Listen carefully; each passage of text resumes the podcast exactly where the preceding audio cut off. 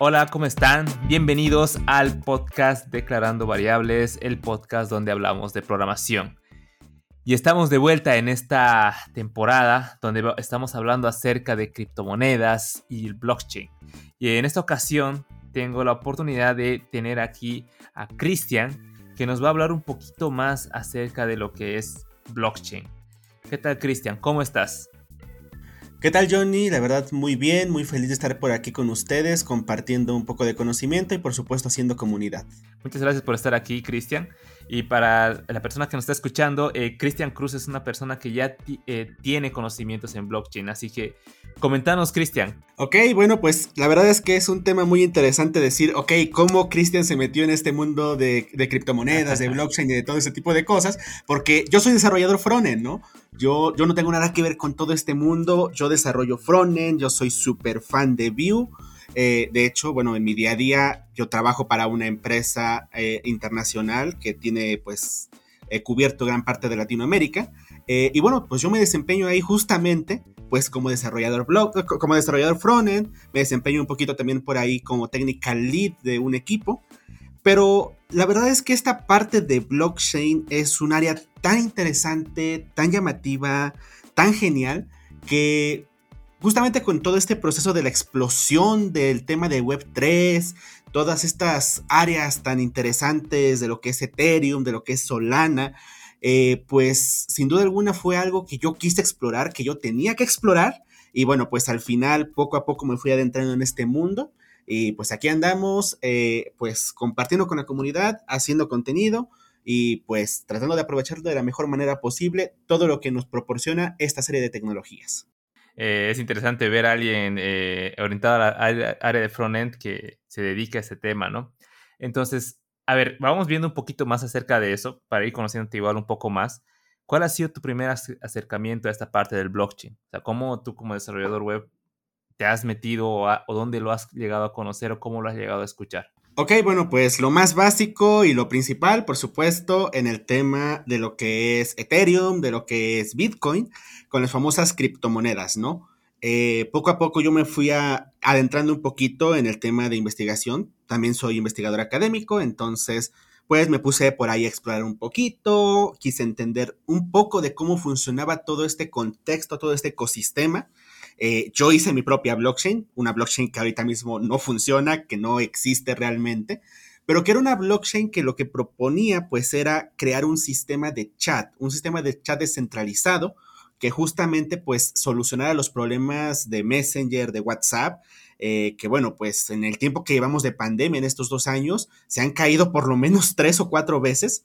Eh, y bueno, pues eso, a ver, al final del día no es culpa de las plataformas, es culpa del mecanismo con el que está construido todo Internet, que sigue siendo demasiado centralizado. Y bueno, pues yo desde mi punto de vista de querer explorar soluciones y querer explorar diferentes alternativas, bueno, pues me puse a investigar y me puse a crear, basándome en el mismo paper de Satoshi Nakamoto, pues mi propia blockchain. Eh, a partir de ahí, pues empecé a explorar todo el tema de Ethereum, todo el tema de cómo podíamos crear soluciones escalables a través de una blockchain de propósito general. Y bueno, pues en general eh, yo, yo, me adentré en un montón de temas asombrosos que hoy en día pues dan, dan mucho tema de conversación y sin duda alguna son muy interesantes dentro del mundo actual. Wow, wow, excelente, increíble. Has eh, tienes tu propia blockchain, o sea, has creado tu propia blockchain. Eso, es muy interesante. Lo vamos a hablar de eso después. Y ahorita, antes que, que nos expliques eso, eh, ¿qué es una blockchain? Explícanos bien qué es el blockchain, que, cómo, cómo está compuesto, de qué trata. Muy bien, pues yo te lo voy a explicar desde el lado del desarrollador, porque realmente blockchain, pues es un mundo, es un mundo muy complejo, ¿no? Pero desde el lado de nosotros, desarrolladores, una blockchain es una serie de computadoras que están conectadas de manera distribuida. Es decir, no hace falta que esté mi computadora conectada a la misma red local. Eh, al tener estas computadoras, pues tenemos un poder de, de, computación muy grande y un poder de consenso. Y justamente ahí es donde se viene lo interesante, porque al tener tanta capacidad de cómputo al mismo tiempo, podemos hacer cosas asombrosas eh, de una manera muy, muy segura Obviamente con algunas limitaciones, porque bueno, pues al ser tantas computadoras tenemos que encontrar algunos efectos ahí para poder asegurarnos de que no haya ningún ataque malicioso, pero al tenerlo descentralizado y al tenerlo en diferentes computadoras, yo puedo ejecutar un programa en este sistema, en este mecanismo, y este programa al mismo tiempo puede ser ejecutado en todas las computadoras, de manera que ya no requerimos servidores y de manera que ya es imposible prácticamente censurar estos mecanismos, porque basta con que yo tenga acceso a un solo nodo de toda la red para poder ejecutar este software. Wow, increíble. ¿Y cómo es que esto funciona? O sea, ya hablando del, tema ya un poquito más a fondo, ¿cómo es que, eh, o cuál es una aplicación más que todo que, con la que tú podrías darnos un ejemplo? Ok, bueno, pues quizá uno de los temas hoy en día que más impacto ha generado y una de estas cosas que a todos nos ha llamado la atención, algunos dicen que es un poquito una estafa, algunos no lo entienden del todo, pero es justamente este tema de los NFTs. Los, NFTs, al final del día, son este concepto tan abstracto de los tokens no fungibles, que, que son mucho más allá que simplemente una imagen realmente un NFT te permite acceder a un montón de recursos y a un montón de herramientas. Eh, un NFT podemos entenderlo hoy en día como, como una llave, como una especie de contraseña a la que nosotros podemos eh, pues asignarle algún valor real como desarrolladores, ¿no? Por ejemplo, hoy en día hablamos de aplicaciones eh, como Decentraland. Decentraland es quizá uno de estos pioneros en el metaverso que cuando tú tienes acceso a uno de sus tokens no fungibles, de sus NFTs, tú tienes ya acceso a este mundo descentralizado. Tú puedes desde ahí crear desde nombres de usuarios, tú puedes crear ahí personajes, tú puedes crear ahí objetos, tú puedes aprovechar y tener inclusive pues tu propio espacio eh, virtual, ¿no? Tu propio terrenito, si queremos llamarlo de alguna manera. Eh, y bueno, pues al final del día, cuando tú tienes todo este tipo de herramientas, pues tú tienes ya acceso a un mundo virtual. Pero si además le proporcionamos esta capa de seguridad de decir, ¿sabes qué? Es que va a ser imposible que una persona llegue, eh, una, una persona o un gobierno, una entidad, llegue y lo censure. Bueno, pues imagínate, ¿no? Yo puedo estar comunicándome perfectamente con gente, pues digo, no quiero mencionar las situaciones que se están viviendo, ¿no? Pero con gente de Corea del Norte, con gente de China, que hoy en día pues se encuentran en, un, en una situación muy delicada en cuanto al acceso al, al conocimiento real. Entonces yo puedo llegar ahí y sabes qué, yo te voy a compartir la información real de lo que está pasando en el mundo y no hay forma de que esto se pueda censurar. Y esa es la magia que hay detrás de toda esta tecnología cuando has construido tu propia blockchain, cuando has trabajado en tu propia blockchain, eh, ¿cómo lo has hecho? ¿Por dónde has comenzado? Ahí explícanos paso a paso cómo lo has ido construyendo para que vayamos entendiendo cómo está construida una blockchain, ¿no? Ok, una blockchain es un tema un tanto complejo, ¿no? Eh, al final del día, lo que yo hice fue, pues de base, agarrar el paper más importante que tenemos hoy en día, que es el white paper de Satoshi Nakamoto, por ahí del 2007, que, bueno, pues nos explica cómo funciona todo, todo este mecanismo. Eh, entonces, lo primero que se tiene que hacer en este sentido para poder entender una blockchain, pues es crear al final del día una moneda, una moneda digital que nos sirva pues para intercambio dentro de esa cadena de bloques. Eh, en mi caso, justamente pues para hacer honor a toda esta serie de, criptomonedas que surgen con un poquito de broma, como Dogecoin y criptomonedas de ese estilo, pues yo mi criptomoneda la llamé Niancoin. Eh, entonces, eh, pues, lo, primero que hay que entender aquí es que una blockchain es una cadena de bloques, justamente. Entonces, siempre tiene que haber un bloque por el que inicia todo.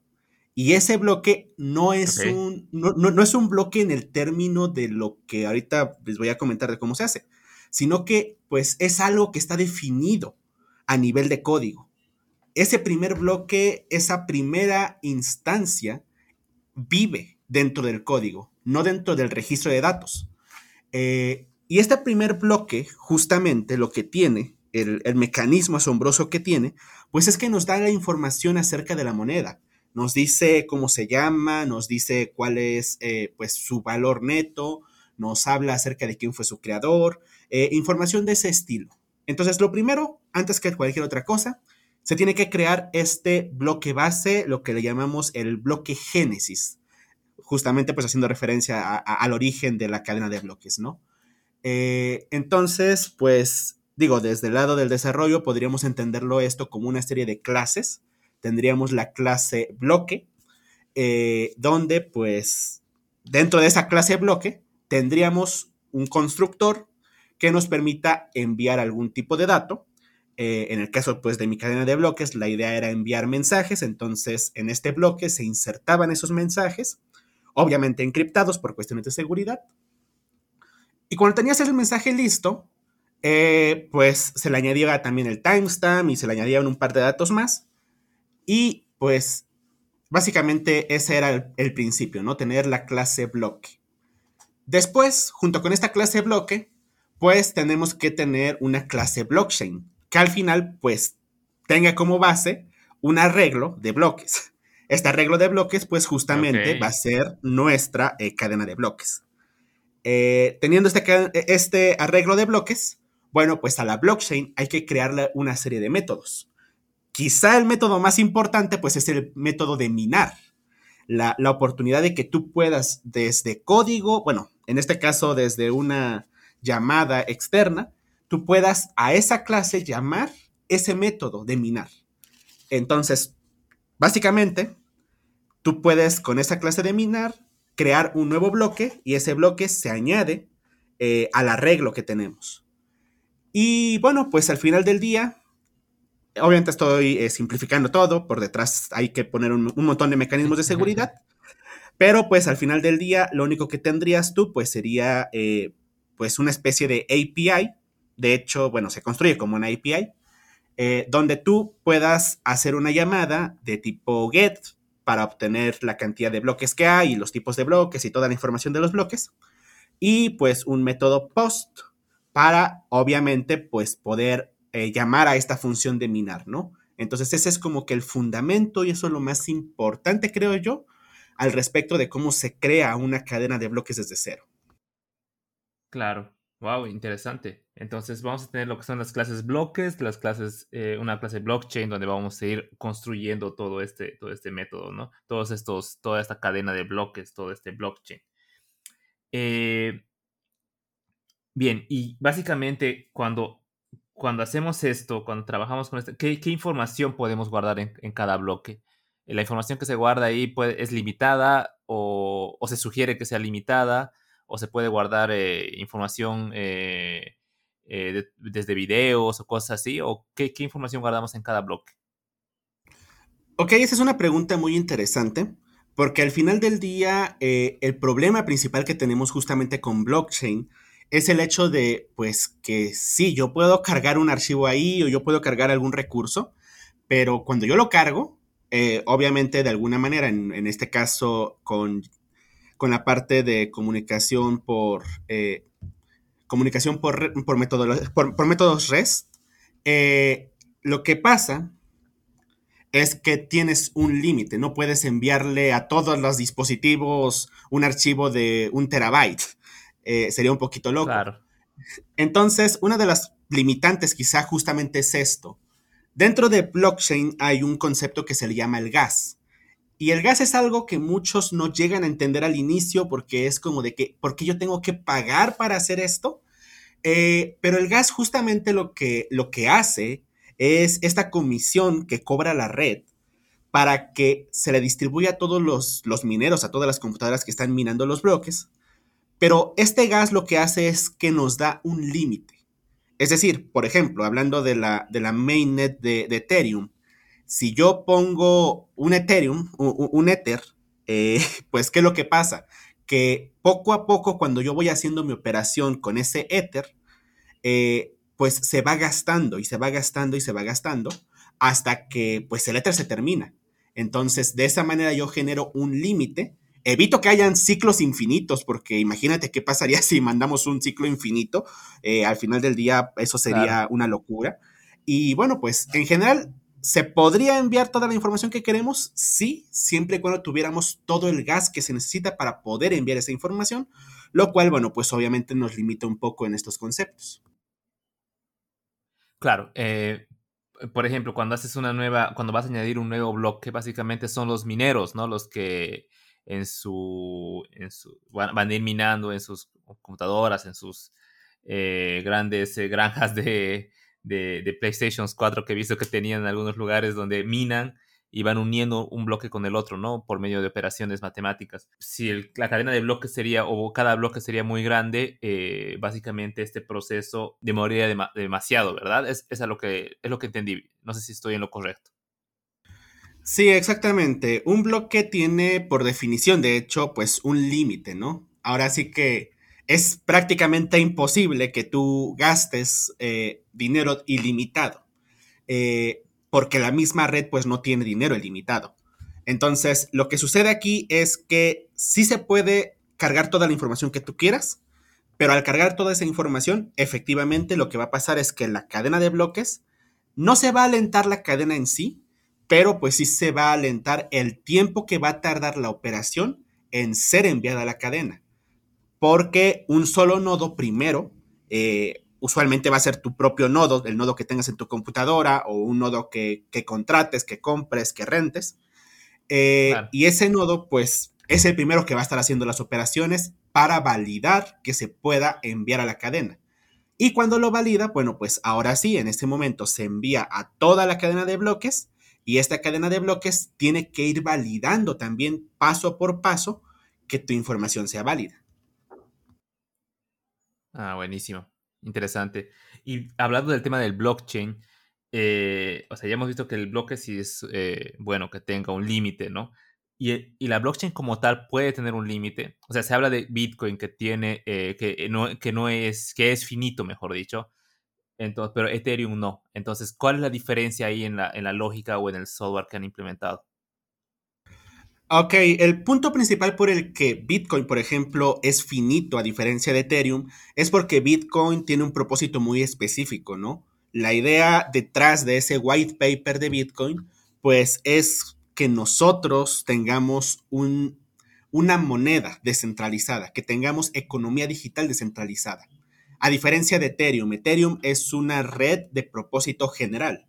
Eh, entonces, realmente, cuando vemos Bitcoin, vemos que si pudiera Bitcoin crecer infinitamente y de manera ilimitada, eh, pues el problema principal que veríamos nosotros ahí en ese momento va a ser, definitivamente, que Bitcoin poco a poco va a perder valor. Va a perder valor porque la moneda pues, va, a entrar en un flujo pues, de inflación. Vas a tener muchas monedas e versus pues el poco capital que se vaya a estar proveyendo a la cadena. A diferencia de Ethereum, en Ethereum pues la verdad no les importa, eh, no les importa que la moneda se devalúe, porque su propósito de Ethereum por detrás no es la economía digital. Sí hay personas que lo utilizamos, y me incluyo porque yo también estoy dentro de esas personas, que lo utilizamos pues para especular, ¿no? Que compramos Ethers, vendemos Ethers, ganamos dinero, perdemos dinero, pero realmente su propósito de Ethereum, pues no es el de, el de generar una economía digital. Su propósito es el de generar eh, tecnología y particularmente poder de procesamiento descentralizado. Claro, claro, o sea, el diseño de Bitcoin como tal está para que sea limitado, ¿no? Eso es muy interesante tomarlo en cuenta y es bueno ir conociéndolo. Y bueno, ya hablando acerca del tema de bloques y blockchains, ¿Dónde, ¿Dónde, has visto que haya aplicaciones o dónde podríamos aplicar todo este tema de eh, tecnología descentralizada? Uf, pues yo te diría que en todas partes, o sea, realmente, sobre todo hablando de la explosión de la Web 3, que lo estamos viviendo, lo vivimos desde hace ya algunos meses y poco a poco esto sigue explotando hacia arriba, eh, pues yo te diría que esto ya se podría estar viendo prácticamente en cada solución que nosotros tengamos. Eh, sin ir muy lejos, bueno, pues al inicio hablábamos de Decentraland, que es este, uno de los pioneros que ya está dentro de este mundo del metaverso. Pero también estamos hablando ya de herramientas que te permiten hacer eh, sweep, que te permiten intercambiar diferentes tipos de monedas, monedas del mundo real, no, no monedas eh, de criptomonedas, sino que ya tú puedes enviarle a un sistema eh, cierta cantidad de dinero y ese sistema internamente, de manera descentralizada, sin requerir de ningún, de ningún ente que lo valide, simplemente hace esa conversión y después te regresa el dinero a través de tu cuenta de PayPal. Esa es una cosa loquísima que ya se puede hacer. Pero junto con eso, pues tenemos la verdad, muchos videojuegos, sobre todo la verdad, la comunidad ha creado muchos videojuegos que tienen que ver con el mundo descentralizado. Eh, pero, pues no sé, inclusive las famosas DAOs, las organizaciones descentralizadas, que ya son entes que permiten crear soluciones sin que haya un jefe, sin que haya un líder, simplemente teniendo una serie de personas que se van sumando a la causa y que van creando la solución y esa solución pues a su vez les va dando recompensas conforme va generando valor. Wow, muy interesante. Sí, la verdad he visto bastantes aplicaciones interesantes que se pueden hacer. Ahí vi una, no, no sé si está implementada o no, o era, eh, o es el modelo o ya está, ya, ya se está haciendo, pero era de Walmart que básicamente en su cadena de productos cuando uno va, hace la entrega al cliente, el delivery al cliente de un producto, eh, muchos productos llegan en mal estado.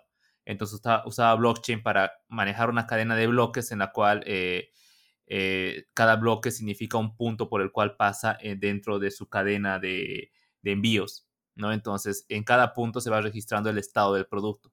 Y ahí ya es muy fácil detectar en qué punto básicamente ha fallado gracias al blockchain. ¿no? Y es una, una de tantas implementaciones que he visto que, que sí son, son bastante, bastante interesantes. ¿no? Sí, sin duda alguna, ahorita estamos viendo un montón de herramientas, un montón de soluciones increíbles. Eh, por ejemplo, yo estaba viendo también acerca de una persona, un escritor, escribió su libro, pero regaló eh, justamente NFTs a las personas que, que lo compraron en preventa. Entonces, esas personas que tienen ese NFT, ahora cuando ya sale el libro, pues pueden llegar a la página web de este autor y acceder a contenido adicional, videos que él añadió, eh, audios, contenido diverso, que está disponible ah, solamente para esas personas porque compraron en preventa y porque en cierta manera no les dio un ticket físico, pero les dio una validación que a nivel de, de una blockchain pues funciona perfectamente. Claro, es como un pase, ¿no? Como un pase, como un ticket, como mencionas, pero la diferencia es que está respaldado por blockchain, entonces él también se asegura de que nadie lo, nadie cree tickets fantasma o copie tickets o, lo hackee en todo caso, ¿no? Sí, exactamente. Yo pienso posiblemente, hablando pues ya de los próximos años, de pronto cuando compres un ticket para el concierto de Ariana Grande, que ese ticket venga respaldado por un NFT y que tú tengas la posibilidad después del concierto de poder acceder a su sitio web y desde ahí poder pues consumir contenido adicional, de pronto una entrevista que se le hizo antes o después del concierto, de pronto fotografías que se tomaron dentro del concierto, cosas de este tipo que al final del día pues serían muy valiosas, le darían un plus adicional a, ese ticket que yo me compré en ese momento y pues sin duda alguna sería algo muy, muy valioso y muy interesante. Wow, genial, interesante, ¿no? Incluso estoy viendo ahí que se podría eliminar ese tema de revendedores, ¿no? Porque todo va a quedar registrado en la blockchain, entonces ya es muy fácil de traquear ese tipo de cosas. Está increíble.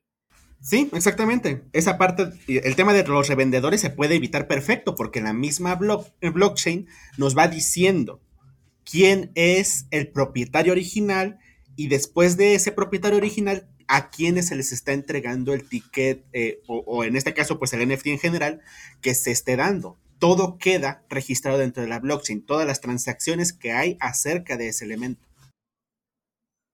Excelente, sí. Y justo recordé que igual eh, esta mañana estuve eh, leyendo acerca de por qué los gobiernos no, no, quieren utilizar el tema de blockchain. Es porque ahí podrías traquear tranquilamente dónde van tus impuestos, ¿no? O sea, eh, tú pagas tus impuestos y ver dónde ha ido ese dinero. Bueno, ahí destapar muchas cosas de corrupción y es por eso que los gobiernos tal vez ven como una amenaza eso, ¿no? Sí, pues, por ejemplo, hablábamos, una de las cosas que se hicieron muy famosas en los últimos meses fue esta parte de cómo eh, no recuerdo quién de la ONU, le dijo a Elon Musk, ¿sabes qué? Es que si tú donas cierta cantidad de dinero dentro de tu fortuna, nosotros podemos acabar con el hambre del mundo. Y él dice, ok, lo voy a hacer, pero tiene que haber alguna plataforma donde se explique con transparencia cómo ese dinero va a ayudar a que se acabe el hambre mundial. Y pues ya no supieron ni qué hacer porque efectivamente no había una forma pues ni de validar eso y pues quizá era solamente algo que se lanzó de momento pues a lo loco para generar ese, esa locura, ¿no? De generar ese impacto. Entonces, pues sí, sin duda alguna sería un fenómeno interesante decir, ¿sabes qué? Yo te voy a dar todo, todo este dinero, que lo diga Elon, yo te voy a dar todo este dinero que tú me pediste, pero te lo voy a dar a través de blockchain y en esa blockchain va a quedar registrado cómo lo vas a utilizar. Eso sería algo impresionante y bueno, pues sí, como dices, sería pues casi impensable que lo hicieran las autoridades por justamente este tema de que se puede dar seguimiento a toda la información. Claro, interesante. Se, vienen cosas muy interesantes con la blockchain. La verdad está renovando eh, todo lo que va, todo, todo, todo básicamente. Y para, para la gente que quiera empezar a aprender un poco más de blockchain, ¿qué recursos tú recomiendas empezar a aprender o cómo tú, has, tú has aprendido? Yo diría que lo primero, sin duda alguna, es leerse el white paper de Satoshi Nakamoto. Ese white paper está en todos los idiomas prácticamente, está como en 20 idiomas disponibles, entre ellos está el español. Eh, esa es la base, porque de ahí es de donde empieza y donde surge todo este conocimiento acerca de blockchain, Después de ahí, pues se desprende, quizá no, no sé si el white paper de Ethereum, pero sí por lo menos darle una revisión general a todo lo que es su, su documentación, porque está muy completa. Y bueno, pues quizá para los, las personas más técnicas está el Yellow Paper de Ethereum, ¿no? Que ya habla de unos conceptos un poquito más locos, de unas cosas muy interesantes, eh, pero bueno, sin duda alguna hay un montón de material eh, junto con eso, quizá leerse lo que le llamamos los ERC, que son los Ethereum Request eh, for Comment, que, bueno, pues básicamente son estas implementaciones que se van a venir hacia futuro y donde pueden ver la serie de, de, locas ideas que tiene la comunidad para implementar dentro de Ethereum en las próximas versiones. Va, buenísimo. Vamos a poner esos recursos en la descripción del, episodio para que cualquier persona que esté interesada ya pueda darle una mirada a eso, empezar a leer y empezar a indagar un poquito más en el tema de blockchain. Eh, genial, genial, Cristian. Y bueno, ya pasando eh, ya para finalizar ese tema que hemos estado discutiendo, que nos podríamos extender para largo, quiero hacerte algunas preguntas generales. Eh, si eh, estas preguntas generalmente lo hacemos a todas las personas que asisten al podcast eh, para ir viendo igual eh, algunos temas interesantes. Si tú pudieras pedirle algo a los creadores o, líderes de la tecnología de Ethereum, de, perdón, de, blockchain, ¿qué sería? Wow, una pregunta muy loca y muy interesante. Yo, yo creo que lo principal y lo que más me gustaría pues es que me contaran realmente cuál fue el proceso creativo detrás de esa solución. Ya sea eh, pues con Ethereum, ya sea con Solana, la verdad es que son soluciones increíbles y pues digo, tener la capacidad de, de poder dimensionar ¿Sabes qué? Es que con esta tecnología, con estos recursos, se puede hacer una blockchain que haga esto es algo asombroso y, siento que entender ese proceso creativo, conocerlo, sería algo muy, muy valioso. Claro, sí, seguramente. Buenísimo. Y bueno, ¿cuál ha sido tu mayor eh, metedura de pata eh, trabajando con el tema de blockchain? Cuando tú has construido tu blockchain, ¿dónde ha sido donde tal vez en un punto has llegado como que, pucha, aquí la, me, equivoqué, la eché a perder, tengo que volver a hacer esto? ¿O eh, en qué punto has notado que tal vez te has eh, topado con algo muy difícil? Eh, es una pregunta muy interesante. Dentro de Ethereum hay un tema que son los contratos inteligentes, que al final del día es este software que corre sobre la máquina virtual de Ethereum. Eh, y el problema que tienen estos contratos es que justamente como no son censurables, pues no se pueden alterar. Entonces cuando tú lo lanzas el contrato, ese contrato va a quedar ahí para siempre. Eh, y, bueno, justamente yo tuve esa metedura de pata de mandar un contrato que no tenía una validación muy importante. Eh, básicamente, tú podías, sin ser el, dueño de, pues de, en este caso estaba haciendo una prueba con, con lo que llamamos un token no fungible, pero de una especificación diferente a la clásica, eh, y que pues básicamente tú podías adueñarte del elemento sin ningún tipo de problemas porque faltaba un simple if. Así de sencillo. ah, bueno.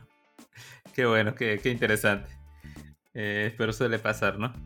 Y bien, y fuera del tema de blockchain, o tal vez relacionado igual, pero algo, quisiéramos que sea algo fuera de eso, ¿algún curso, libro, canal o persona random que recomiendes?